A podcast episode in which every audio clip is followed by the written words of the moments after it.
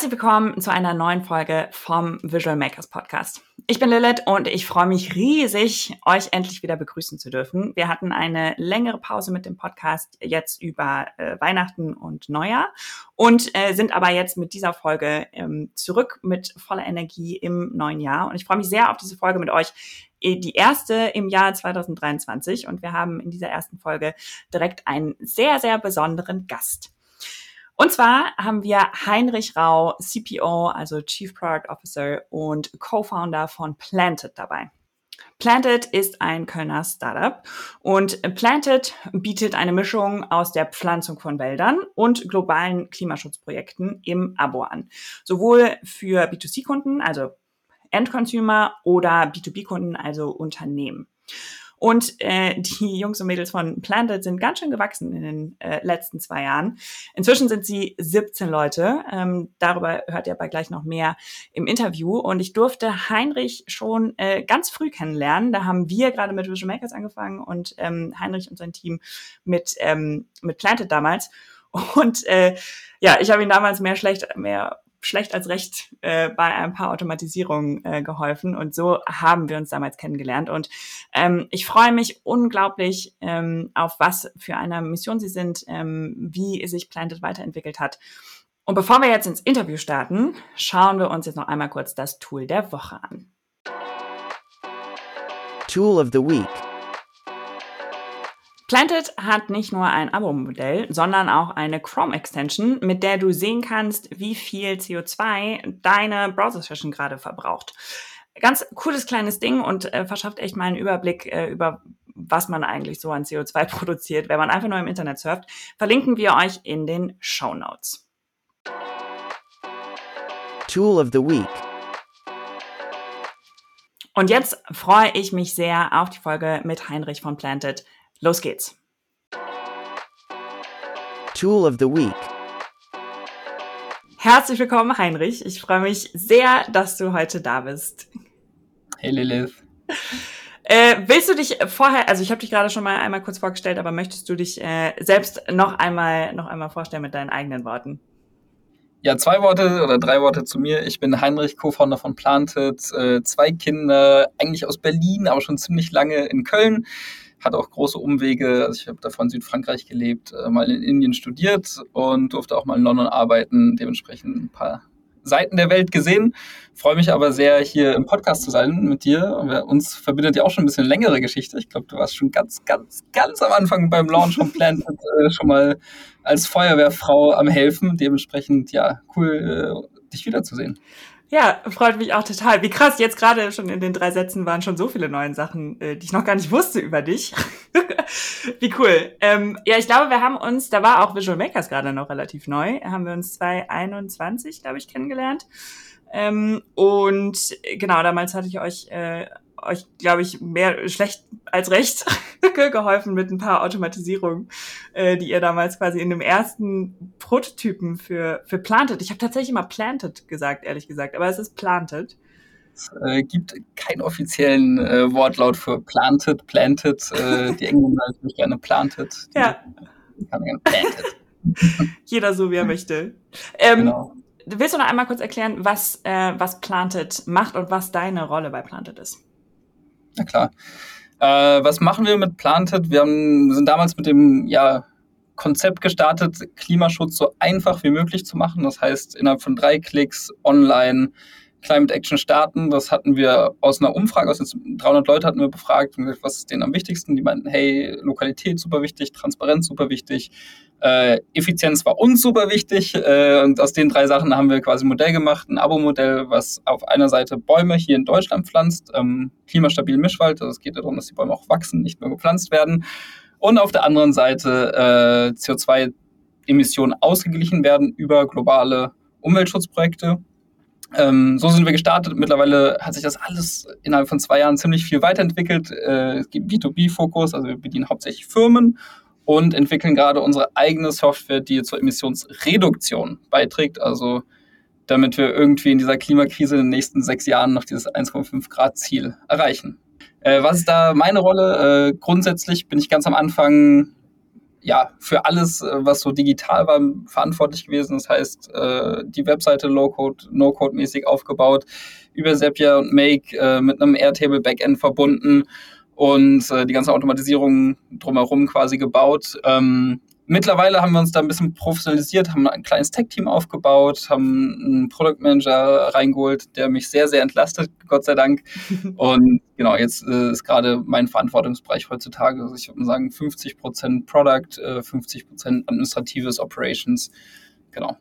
Kommst du denn aus dem Product-Bereich?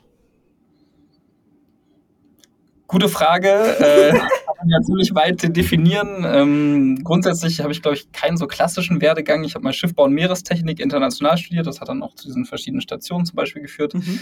Habe meinen Master dann aber mehr im Wirtschaftsbereich, äh, Managementbereich in Frankreich, in Südfrankreich gemacht. Und ähm, da fing, sage ich mal, auch der Fable an. Also Schiffbau muss man sich so vorstellen, dass es da sehr viel programmiert wird. Es geht um Mathe und Physik, dass am Ende das Schiff auch schwimmt am Computer.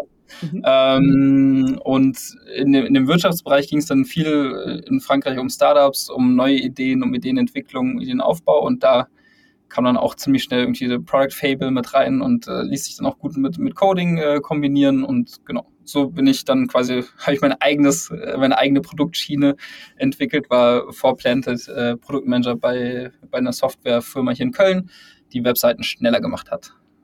Ah, okay, spannend. Und, und euer Gründerteam, ist da jemand, äh, hat da jemand einen technischen Background von euch? Wie seid ihr so zusammengesetzt? Mm, wir sind vier Gründerinnen. Äh, eine Gründerin, das ist Cindy, die uns Marketing Kommunikation leitet und super stark nach vorne treibt. Äh, Wilhelm, unser CEO, der ja, sag ich mal, einen klassischen Wirtschaftshintergrund hat, der vielleicht doch gar nicht so klassisch ist, weil er auch äh, in China gelebt hat, Chinesisch studiert hat. Ähm, plus Jan Förster, also unser eigener Klimaspezialist, der auch im TÜV ausgebildet ist, um äh, CO2-Bilanzen zum Beispiel zu berechnen. Technisch äh, werden wir von einem Tech-Lead, das ist derzeit Khalid, äh, bei uns unterstützt und ähm, genau, bauen da quasi so das Team aus. Aber wir haben keinen klassischen Technical Founder jetzt ja. im Team. Ja. Okay, und dann nochmal einen, noch einen Schritt zurück. So, wie habt ihr angefangen? Vielleicht erstmal, wie habt ihr euch gefunden überhaupt? Wie habt ihr euch als Gründer kennengelernt? Und dann, wie seid ihr gestartet? Wie kam die Idee mit Planted und wie seid ihr gestartet? Ja. Das ist eigentlich super spannend, weil man dem Zufall eigentlich gar nicht glauben könnte. äh, war damals so, dass, dass ich äh, super driven war, weil Fridays for Future immer an der Domplatte äh, demonstriert hat und ich gesagt, ja, okay, krass, die demonstrieren für die Zukunft meines Kindes, ich mache ihren Chef noch ein bisschen reicher. Äh, irgendwas stimmt da nicht und ich habe nicht mal den Mut, irgendwie hier auf die Straße zu gehen. Hat dazu geführt, dass ich mich sehr viel mit verschiedenen Ideen, äh, Möglichkeiten im, im Klima ja, im Climate Change Bereich auseinandergesetzt habe. Äh, da war unter anderem auch so die Grundidee zu Planted dabei. Und ich habe einen französischen Freund hier in Köln, äh, dem ich so die verschiedenen Ideen gepitcht habe, erzählt habe. Und er meinte, krass, diese eine Idee, da habe ich einen Kumpel, der hat genau dieselbe Idee. Und ich meinte, nee, das kann nicht sein, das kann nicht genau dieselbe Idee sein, vielleicht so ähnlich. Ich so, nee, nee, ich match euch mal. Äh, haben uns auf dem Kölsch getroffen, das war der Wilhelm. Mhm. Und es war wirklich genau die gleiche Idee. Also wir hatten wirklich dieselbe Idee sozusagen. Ähm, und sind dann da relativ lean rangegangen. Wie gesagt, haben diese Umfrage mit knapp 300 Leuten gemacht, um mal rauszufinden, was bewegt die Leute, wo gibt es vielleicht noch eine Lücke im Markt, was, was ist Menschen wirklich wichtig. Äh, und dann kam eben dieses Transparenz- und Lokalitätsthema nochmal ganz, ganz weit nach vorne, wo wir gesagt haben, okay, cool, Lokalität können wir mit Bäumen in Deutschland lösen. Da kam Jan dann ins Spiel, äh, der Förster. Und den haben wir über Wilhelms Netzwerk kennengelernt. Und Cindy, äh, ja, drei Männer, war uns schon sehr bewusst, dass das nicht das optimale Team-Setup ist. Deswegen haben wir auch ziemlich lang äh, nach weiblicher Unterstützung gesucht, haben zum Glück Cindy gefunden. Und die ist dann quasi als letzte mit an Bord gekommen und hat uns in der Kommunikation sehr weit nach vorne gebracht. Ja, genau. super spannend. Cool. Und dann, wie, wie ging es dann weiter? Ja, dann ging es eigentlich Schlag auf Schlag. Also wir sind, äh, wir haben erstmal wirklich ja, nur diese Umfrage äh, in der Typeform gebaut. Typeform hatte damals noch 100 Antworten äh, gratis. Das haben wir direkt gesprengt gehabt. Dann mussten wir auf Google Forms äh, umswitchen. Ähm, genau, sind da auch nochmal 200 Antworten reinbekommen und konnten daraus wirklich viel lernen, haben eine Landingpage gebaut, haben da äh, E-Mails gesammelt und haben gesagt, hey, lass uns zum 11.11. .11. launchen. Das wurde dann der 12.12. .12. äh, hatten uns als Ziel gesetzt, ähm, ja, mindestens 2000 Euro Umsatz zu machen bis Weihnachten, also in zwölf Tagen. Das haben wir auch leicht übertroffen. Äh, damals alles noch ein bisschen hacky. Ich will jetzt nicht näher in die Details gehen, aber war, das Unternehmen wurde erst danach gegründet, sage ich mal. Und ähm, genau, hatten da aber schon mal so ein bisschen Proof of Concept, dass es äh, in die richtige Richtung geht. Und ähm, ja, haben uns dann immer weiter professionalisiert, sind quasi von der Landingpage äh, zu so einem ja, wirklich Mini-MVP sozusagen, den wir dann nochmal verfeinert haben und sind am 27.03. 2021 äh, war das dann, war dann der offizielle Launch äh, mit damaligen offiziellen Branding und so weiter. Ähm, immer noch alles selbst zusammengebaut. Also wir sind komplett gebootstrapped gewesen im ersten Jahr und ja, mussten einfach gucken, wie, wie kommen wir über die Runden, wie schaffen wir es, äh, intelligente Wege zu gehen. Ähm, es war auch lustig. Damals gab es diese App, die äh, wo man so Audio-Talks machen konnte. Clubhouse. Äh, Clubhouse, ja, ja, ich erinnere mich. ja. Und Clubhouse war für uns ein krasses Tool. Also das war wirklich, äh, da Cindy meinte, hey, ihr müsst da mitpitchen auf den Bühnen und ja. immer wenn Wilhelm oder ich oder Cindy irgendwo reingesprungen sind, war wirklich danach fünf neue Kunden gehabt. So, krass. Okay, krass. Ja, also das hat sehr gut funktioniert. Mittlerweile sieht Clubhouse ein bisschen anders aus und wir haben andere Akquisitionskanäle. Aber das war damals irgendwie wirklich so ein, so ein kleiner Growth-Hack für uns. Ja. Super spannend. Mega spannend, vor allem, weil es gefühlt ja einfach dieses eine Wochenende gab, wo alle auf Clubhouse waren und wer nicht dabei war, hat es halt verpasst. Und dann war es halt auch vorbei. Ja, ja genau, es waren so zwei Wochen insgesamt, so, so ja. ein kleiner. Super vorbei. cool. Und wie habt ihr damals das Setup gemacht? Also die, die erste Website, ich erinnere mich, als wir uns das erste Mal getroffen hatten, hatten hattet ihr mit Webflow und Airtable, hast du eben schon erzählt, und, ähm, mit Make, beziehungsweise damals noch Integromat ähm, gebaut. Wie seid ihr da darauf gekommen? Äh, warum habt ihr euch entschieden, mit Loco zu bauen? Ja. Ähm ja, also mehrere, mehrere Gründe auf jeden Fall. Einerseits ähm, wollten wir irgendwas haben, wo wir schnell agieren können. Ich hatte von einem äh, Freund den Tipp hier, Webflow, kannst du wirklich auch noch schöne Sachen bauen. Und es ist, ich, mein, ich glaube, damals war, was heißt damals, aber vor zwei Jahren war Wix damit noch nicht so, so ja, noch ziemlich hässlicher äh, Toolbilder, würde ich sagen. Mhm. Äh, WordPress war schon, okay, das langsamste Tool der Welt. Äh, bitte Finger weg davon, so gefühlt.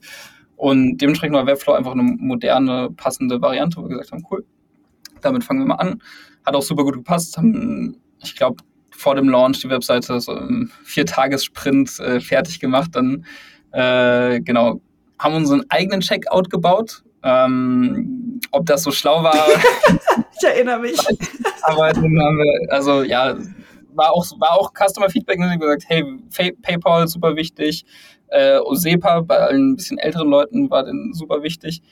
Die erste Bank, die wir hatten, ähm, wollte Indosepa nach einem Jahr äh, ja, Existenz quasi akzeptieren. Also mussten wir uns noch schnell bei einer anderen Bank anmelden, dass das überhaupt geht. Mhm. Also Widrigkeiten äh, dahinter. Mhm, genau, aber Webflow als Setup ist immer noch, also unsere derzeitige Seite ist immer noch auf Webflow. Ähm, genau, die Automatisierungen haben sich so ein bisschen ja, professionalisiert, verbessert, äh, sind auch mit, sind irgendwie mal dazwischen auf Zapier mehr umgezogen, weil es einfacher war. Äh, sind jetzt wieder komplett bei Make, ähm, weil es auch ein bisschen günstiger ist, muss man sagen. Und wir auch da einen ziemlich guten Support haben, muss man auch, muss man auch sagen. Genau, und äh, das war so das Setup. Einen größten, größeren Sprung, den wir irgendwann mal gemacht haben, äh, war zu Shopify mhm. äh, als Checkout, also quasi vorne raus Webflow, dann Shopify im Checkout. Ähm, hat super gut funktioniert für das ganze B2C-Geschäft, fürs B2B-Geschäft.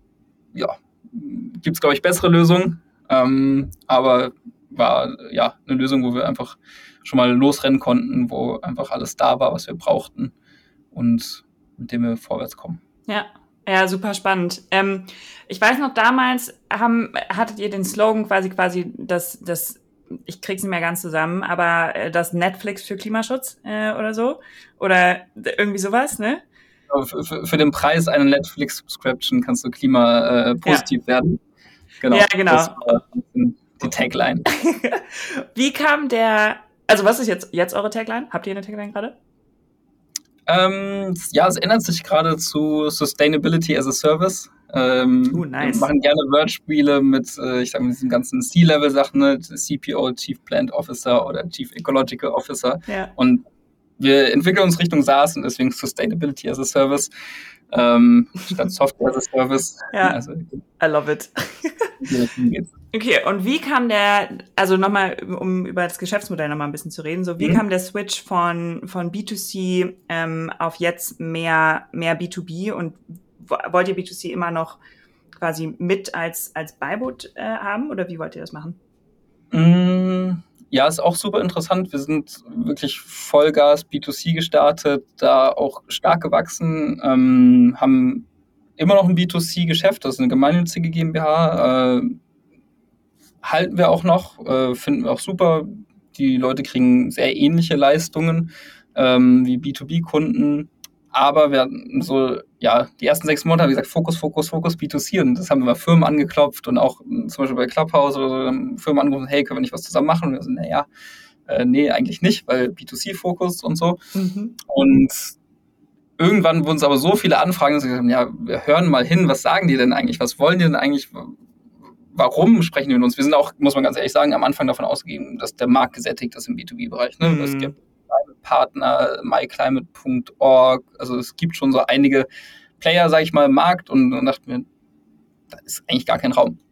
Irgendwann haben wir dann mal zugehört und gesagt, okay, was wollt ihr denn eigentlich? Und ähm, dabei kam raus, dass viele Firmen, also der Markt ist noch riesig, ne? also es gibt leider oder zum Glück, je nachdem, wie man sieht, äh, Klimaschutz steht also wirklich noch in den kind steckt das in Kinderschuhen ne? und ähm, gibt noch sehr, sehr viele Firmen, die am Anfang stehen, die sagen, hey, ich will was machen, ich habe mega Bock, äh, ich will irgendwie auf der positiven Seite stehen, aber ich weiß gar nicht so richtig wie. Und da kam dieses Baumthema super gut an. Ne? Das ist ein emotionales Thema. Das ist ein Thema, wo man positive Emotionen mit verbindet. Das ist etwas Greifbares. Ne? Also deswegen auch nur in Deutschland.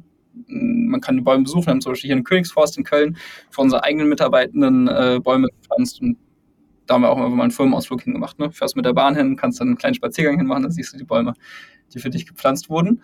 Mhm, genau, und haben dann quasi unser B2C-Modell auf B2B umgebaut. Mhm. auch äh, wirklich mehr so ja, schnell angepasst und geguckt, ob es passt. Es hat gepasst, äh, es hat funktioniert. Ähm, sind jetzt bei mittlerweile, ich glaube, drei Fußballfeldern, die wir pro Monat neu pflanzen müssen. Für, pro für Monat? Ja, wow. Pro Monat äh, wachsen da auch immer noch stark. Ähm, haben letztens Teamviewer als Neukunden begrüß begrüßen dürfen, also auch mittlerweile ja, beim DAX-Level angekommen. Glückwunsch. Dankeschön. Ähm, sind da aber wirklich auch noch auf der Reise, um uns zu verbessern. Ne? Also ich habe ja ganz am Anfang angesprochen, wir würden oder wir bauen gerade ein MVP für Emissionsreduktion, weil wir sehen, ne, das fragen jetzt auch viele Firmen, die sagen, cool, ich gleiche meine Emissionen aus, pflanze Bäume in Deutschland, super cool, gut für die Mitarbeiter, gut für mich, kann ich vielleicht kommunizieren, ne? habe schon auch schon die ersten Sachen irgendwie zur Reduktion von euch gelernt, aber was kann ich denn mehr machen? Ne? Und das ist einerseits eine Demand oder eine Anfrage, die wirklich vom Markt kommt und andererseits gibt es auch noch die EU-Regulatorik, da gibt es die sogenannte CSRD, ähm, die gilt ab 2025 rückwirkend für 2024. Das heißt, ab nächstem Jahr müssen Firmen äh, ihren Fußabdruck, also alle Daten dafür sammeln, um ihre Emissionen ähm, publik zu machen und also größere Firmen ab 250 Mitarbeitern. Und dafür sehen wir ein großes Potenzial. Ne? Klar, das Messen ist super wichtig. Da gibt es auch sehr viele Startups, die gerade äh, aufpoppen. Aber wir sagen, eigentlich geht es darum, dass reduziert wird. Ne? Äh, mhm. Äh, letztens auf so einem Mittelstandskonvent äh, den Satz eingefangen vom, äh, vom Wiegen wird die Sau auch nicht fetter. äh, dass man sozusagen, ja, das Messen ist alles cool, ne, das ist wichtig, man hat eine Baseline, auf der man sich messen kann und vergleichen kann. Aber wenn man jetzt äh, an die Klimakrise denkt, dann geht es darum, dass wir alle zusammen irgendwie daran arbeiten, zu reduzieren, unsere Emissionen runterzuschrauben, weil gerade verbrauchen wir einfach zu viele Planeten. Ja, ja, macht total Sinn. Ähm, Du hast eben gesagt, ähm, ihr habt Shopify genutzt als Checkout quasi für den, als ihr mit ähm, quasi B2C professionalisiert habt ähm, und dann aber gesagt, so, dass das äh, läuft für B2B-Kunden jetzt nicht so ganz. Was meinst du genau damit? Mm, ja, für B2B-Kunden hast du teilweise so ein bisschen andere Anforderungen, was Rechnungsstellungen äh, angeht, was die Details in den Rechnungsstellungen in Deutschland angeht. oh, ähm, ja. Dann auch alles, das ganze Recurring-Thema. Ähm, Shopify ist ja quasi ein E-Commerce-Dienstleister, super gut. Ne? Also die App-Welt, die eröffnet einem natürlich irgendwie traumhafte Welten, wo man fast alles sich nur erdenken muss und sagt, ah ja, ah ja gibt's, äh, kann ich installieren. Mhm. Ähm, so gibt es auch ein Plugin, zum Beispiel eine App, äh, um Subscription-Modelle abzubilden, aber es ist halt nicht nativ. Mhm. Also das, heißt, das triggert dann jeden Monat einen Neukauf, obwohl es eigentlich ein, eine Subscription ist. Äh, genau, also da ja, ist es einfach, sag ich mal, nicht optimal für unser, also für ein Subscription B2B-Modell aufgestellt. Wir würden auch sehr gerne zum Beispiel Stripe nutzen, hatten Stripe auch mal so dazwischen als Zwischenlösung mit HubSpot eingebunden, ähm, hat aber kein PayPal, weil Stripe nicht mögen. Und dann ja, sind dir quasi auch wieder fast alle kleinen Kunden wieder weg, die sagen, ach, ich will eigentlich hier PayPal direkt Checkout machen und ja, also das heißt, da sind wir noch nicht ganz auf dem grünen Zweig, muss man ganz ehrlich sagen. Ja, ja, also das, äh, den, den Painpoint mit den, mit den Checkouts, äh, den haben wir tatsächlich auch. Also wir sind da auch noch nicht so ganz happy mit unserer Lösung für, für unsere Masterclasses. Ähm, Was den, wir nutzen im Moment Quaderno. Ähm, äh, Quaderno ist so ein, so ein Anbieter, da hat man aber leider keinen Warenkorb, sondern einfach einen, ähm, einen Checkout, äh, also eine Checkout-Page quasi für jedes, für jedes Produkt. Das funktioniert auch super. Also das ist an sich total okay, aber halt eben das Warenkorbproblem, ne? Oder dass du so kleine Sachen, dass du halt so Gutscheincodes äh, und so nicht für 100 Prozent ausstellen kannst, sondern für 99 nur und so. Also so kleine Sachen, die da einfach nerven, wo du denkst, oh, ja, come on. und äh, aber wir haben auch noch keinen, der jetzt auch in unseren Preisbereich passen würde, ne? Also so eine kleine, also wenn jemand noch eine Startup-Idee braucht, und sich mit dem wirklich riesen Painpoint-Thema Finanzen beschäftigen will, dann wäre das vielleicht noch eine Idee. Ähm, ja, aber ja. Das, auf jeden äh, Fall. Da ist noch Luft nach oben. Da ist auf jeden Fall noch Luft nach oben. ähm, okay, und wie, also seid ihr auf die, also auf die Idee mit der, mit der neuen Software, wo ihr jetzt gerade ein MVP für baut, ähm, es gerade schon ein bisschen gesagt, wie, wie das kam. Ähm, und ihr probiert, also baut ihr jetzt tatsächlich in Code schon direkt einen MVP? Wie, wie macht ihr das? Wie testet ihr das gerade aus? Also einerseits also Discovery Phase wirklich ganz vorne von Problem-Interviews angefangen über ähm, Experteninterviews, über Kundeninterviews. Wir haben so ein PMF-Scoring, was wir automatisch rausschicken über Coda.io. Das ist auch super spannend. Da gibt es von Superhuman äh, so, so, ein Template, was man einfach kopieren kann, aufsetzen kann, adaptieren kann. Ähm, wo erklärst man auch sehr, sehr. Erklärst du noch einmal kurz äh, PMF-Scoring? Äh, PMF ja, klar. Ähm, gibt, glaube ich, auch verschiedene Modelle. Wir benutzen PMF-Scoring, was wie gesagt nach dem Superhuman-Model, das ist, äh, ist so eine E-Mail-Software und die haben sich ein eigenes Scoring ausgedacht, äh, weil es sonst sehr viele qualitative und wenig quantitative Wege gab, das äh, zu, ja, zu qualifizieren. Wir, ich bin Freund von der Quantifizierung, das fällt mir dann irgendwie immer meistens einfacher, äh, das in Zahlen auszudrücken und da geht es darum, über, über einen Score von 40 zu kommen. Ab 40 haben wir quasi ein Product Market Fit.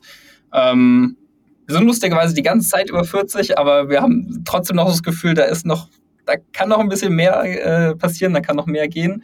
Äh, aber was cool ist, ist auch, dass, dass man quasi aus dem Feedback schon so strukturiert sehen kann, okay, was sind irgendwie Feature-Wünsche, was sind Sachen bei den Love-Customern, was finden die richtig gut, was wollen die noch mehr, dann auch so die Semi-Love-Customer, was fehlt denen, wo sind die aber schon zufrieden? Und dann welche, die eigentlich gar nicht zufrieden sind, aber trotzdem Geld bezahlen. äh, die versuchen wir so ein bisschen äh, außen vor zu lassen. Wir versuchen es bei denen, wo wir quasi schon gut sind, noch besser zu werden. Ähm, und da hat sich das was gegeben. Ne? Also was kann ich noch mehr machen? Wie kann ich weitergehen? Wie, wie, wie kommt dieser nächste Schritt? Ähm, ja, also es ist quasi Kundenfeedback und wie testet man das? Wie geht man daran? Ja, also ich bin erstmal großer Fan einfach von mit den Kunden sprechen. Ähm, rausfinden, was benutzt ihr gerade, gibt es ein Tool, was ihr vielleicht schon benutzt, gibt es vielleicht schon andere Sachen, die ihr benutzt. Also es gibt zum Beispiel super viele Leute, die ähm, lokal spenden, also die zum Beispiel was für ein Frauenhaus tun, für ein Kinderhaus, äh, bei der Flüchtlingskrise. Aber es war immer so, dass, hey, ich will es lokal machen. Ne? Mhm. Und der lokale Aspekt super wichtig. Und jetzt war auch so, ja, Klimaschutz, Klima, riesiges Thema. Kann ich irgendwie was lokal machen? Ne? Also ich würde gerne irgendwie das habe ich schon gelernt, das funktioniert, kann ich da auch irgendwie was übertragen. Das heißt, dass dieser Aspekt super wichtig. Für uns auch irgendwie ein menschlicher Aspekt auch super wichtig. Mhm. Also es waren eigentlich auch immer so greifbare Themen. Ne? Also wenn man bei CO2 ist irgendwie ein flüchtiges Gas oder nicht so flüchtig, aber es ist halt ein, ein undurchsichtiges Gas, sage ich mal. Ja. Äh, und sehr ungreifbar. Ne? Ist eine Tonne, ist das viel, ist das wenig, schmeckt das nach Zitrone? Ähm, weiß man alles nicht so richtig Mhm. oder man sich schwer vorstellen, sage ich mal. Mm, Dementsprechend haben wir das gelernt und dass diese Greifbarkeit super wichtig ist, um, um, da, um da weiter reinzugehen.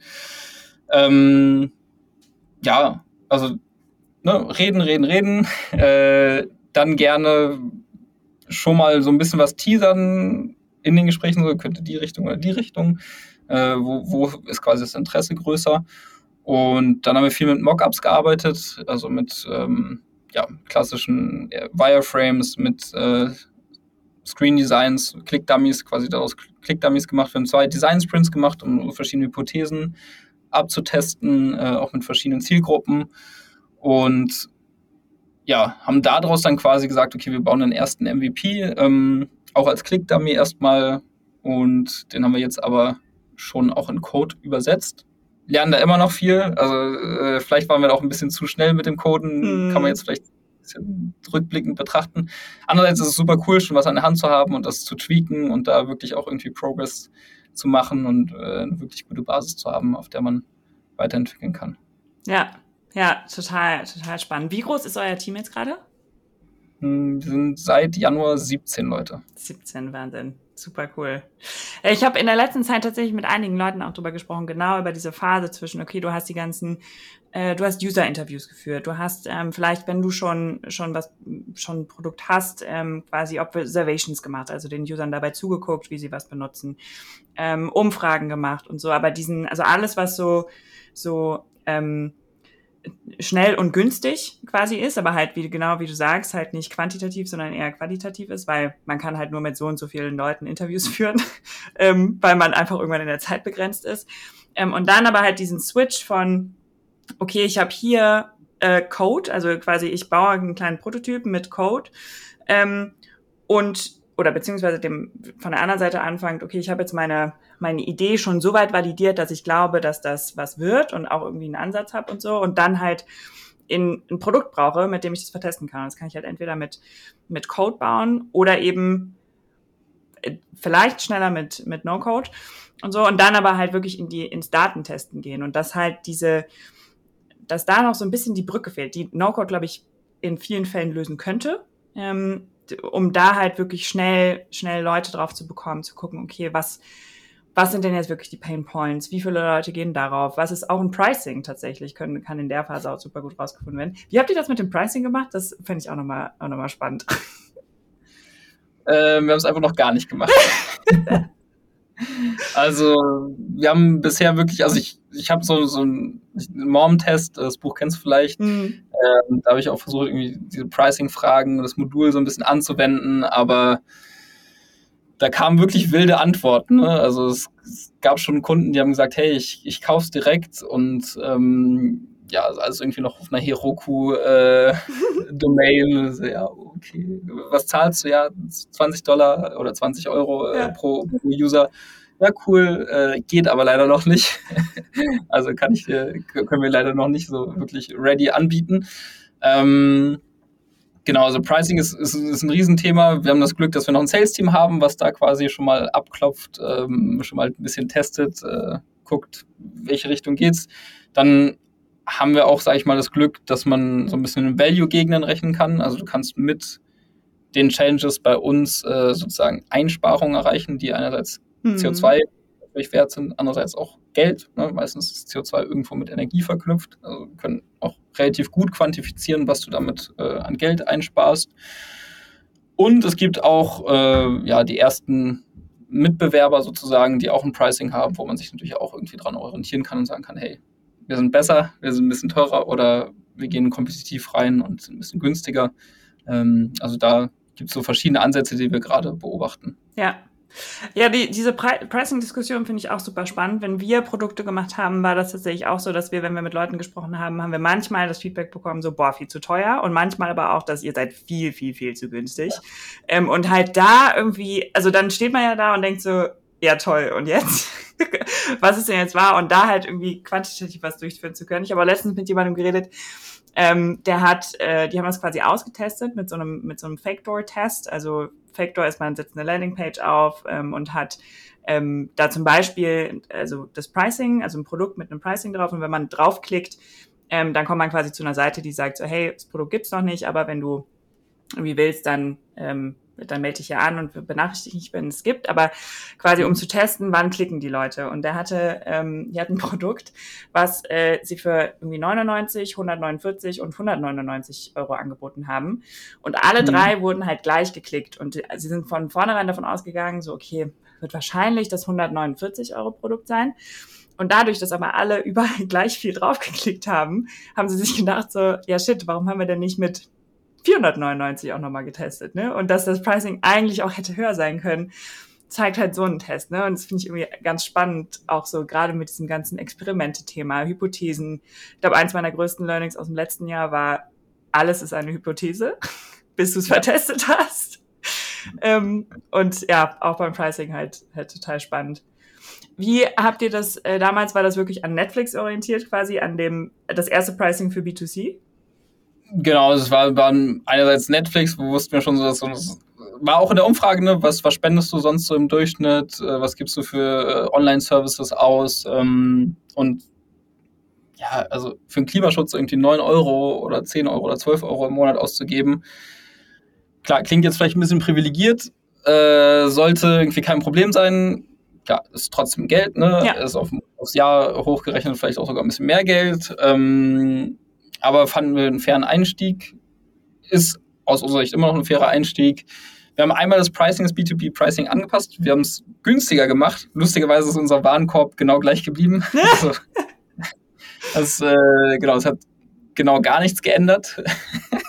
also es ist weder haben jetzt wählen die Leute irgendwie das günstigere Paket öfter noch irgendwie das teurere Paket. Ähm, wir hatten damals beim B2C-Pricing wirklich so einen, so einen ziemlich teuren Anker äh, ganz rechts gewählt. Ähm, da hat uns auch so ein Pricing-Spezialist mal Non-for-Profit beraten, meinte, macht da einen richtig krassen Anker rein. Wir haben uns nicht ganz getraut, also es war irgendwie 9 Euro und dann 49 ganz rechts. Ähm, und der meinte, ey, ihr könnt auch 99 da hinschreiben. Ne? Also für die Leute, wo es, ne, ob die jetzt 50 Euro oder 100 Euro im Monat zahlen, das ist denen eigentlich ja, mehr oder weniger gleich. Und ja, also die 49 funktionieren auch gut. die werden natürlich nicht so oft gekauft wie die anderen, aber die werden schon auch gekauft. Ja, so spannend. Richtig krass. Ja. Ähm, jetzt haben wir eben schon darüber gesprochen, so, okay, welche, welche Tools nutzt ihr, dass ihr auch teilweise immer noch No-Code nutzt, ähm, aber vielleicht in der Kombination. Ähm, wie definierst du denn No-Code? Was macht ein gutes Tool für dich aus? Mmh ja, ich hatte da lustigerweise auch Diskussionen mit äh, Entwicklern, ähm, auch in meiner in der Firma, wo ich vorher gearbeitet habe und äh, wirklich ein super guter Dev, der Frontend-Dev, der ziemlich viel auch auf Meetups gegangen ist und so und dann auch so ein bisschen vom Hype, äh, Low-Code, No-Code-Hype äh, mitgenommen wurde und der saß dann zum ersten Mal im Webflow und war ein bisschen enttäuscht. So, ah, ich will hier coden, ich will hier coden, ich will hier coden und äh, ich kann hier irgendwie nur Pixel schubsen. Ähm, hat sich aber mittlerweile auch reingefuchst und ne, man kann ja auch, sage ich mal, schon auch individuell Code anpassen. Ähm, was macht für mich ein gutes Tool aus?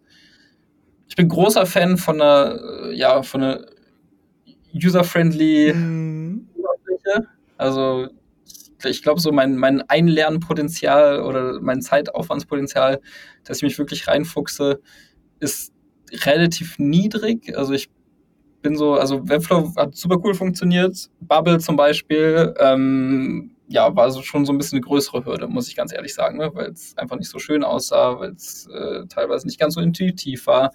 Ähm, ja, so das, das für mich dann so ein Tool war, wo ich dachte, ach krass, das ist irgendwie viel komplexer. Ähm, aber ich glaube, wenn man da einmal drin ist, dann ist es gar nicht so viel komplexer. Ne? Also es ist, ja. Nur, man muss halt einmal über diese Schwelle kommen, dass man weiß, okay, das funktioniert so, das funktioniert ja. so. Und da hilft auch oft Anleitung tatsächlich. Also bei sowas wie wie Bubble tatsächlich von Anfang an. Bei Make würde ich auch sagen, dass man da sehr gut anfangen kann mit, ganz easy ohne Begleitung, aber dann relativ schnell irgendwie an, macht Sinn, da irgendwie eine Begleitung zu haben. Auf jeden Fall. Ich habe auch mal einen, äh, einen, Kurs bei euch gebucht. Ähm, I know, I know. genau, also es hat, äh, genau, es gab so, also vielleicht auch nochmal so einen kleinen Fuck-up. Ähm, wir wollten letztes Jahr im Frühjahr eigentlich äh, so unser erste, unsere erste, unser erstes Profil, wo alles transparent ist, äh, launchen. Und wir sind am ja, Authentification Provider nicht gescheitert, aber es hat uns sehr, sehr lange irgendwie nach hingezogen und es ist eigentlich so ein Standard-Tool, wo du denkst, hey, es kann irgendwie nicht sein. Hm. wir haben ein Startup gesetzt und gedacht, geil, die haben irgendwie noch mal einen freshen Ansatz und ja, leider keine Dokumentation. Oh no. dann haben wir ganz kurzfristig auch gesagt, hey komm, wir bauen in Bubble. Äh, ein, ein Dev hat es quasi dann in Bubble in zwei Wochen nachgebaut und dann war es schon mal, okay, jetzt haben wir was, wo wir wenigstens mal rausgehen können. Ähm, was super cool war, ne? auch zu sehen, dass dieser Progress dann so schnell einfach möglich ist. Ähm, ja, so das, das war dann quasi so eine super gute Backup-Solution für uns. Ja. Plant ihr denn No-Code auch weiterhin ähm, einzusetzen? Also wenn, wenn du von Marketing-Websites sprichst mit Webflow, vielleicht auch Automatisierung mit Make und so. Also wie ist das auch generell bei euch als Company mit 17 Leuten? Ist ja jetzt schon auch relativ viel. Ähm, setzt ihr da auch generell viel auf Tools? Hm, ja und nein. Also ich so, so mein, mein Traum oder mein Herz äh, wer schlägt natürlich für Automatisierung, möglichst viel irgendwie Prozesse auch dann digital abzubilden, zu automatisieren. Ähm, das funktioniert gerade, also gerade muss man wirklich sagen, im Marketingbereich fängt es an, richtig irgendwie Fahrt aufzunehmen. Wir sind ähm, bei HubSpot seit einem Jahr, sind jetzt irgendwie die ganzen Workflows werden bei uns wirklich immer besser, immer besser, immer besser, äh, immer komplexer auch, muss man sagen. Aber äh, da kann man wirklich krasse Sachen bauen und ähm, plus dann nochmal Third-Party-Integration, also das ist auch nochmal super spannend. Ähm, also auf der Marketingseite wird es gerade immer mehr. Ähm, auf der Dev-Seite wird es gefühlt ein bisschen weniger, äh, muss man auch ganz ehrlich äh, sagen. Ne? Es, wie gesagt, drei Devs derzeit, Produktmanager, UX, UI-Designerin. Äh, es kommt hoffentlich noch bald äh, noch Dev-Support. Und ähm, ja, da, da, müssen wir gucken. Also wir sind gerade nochmal so zwischen ja, Make or Buy.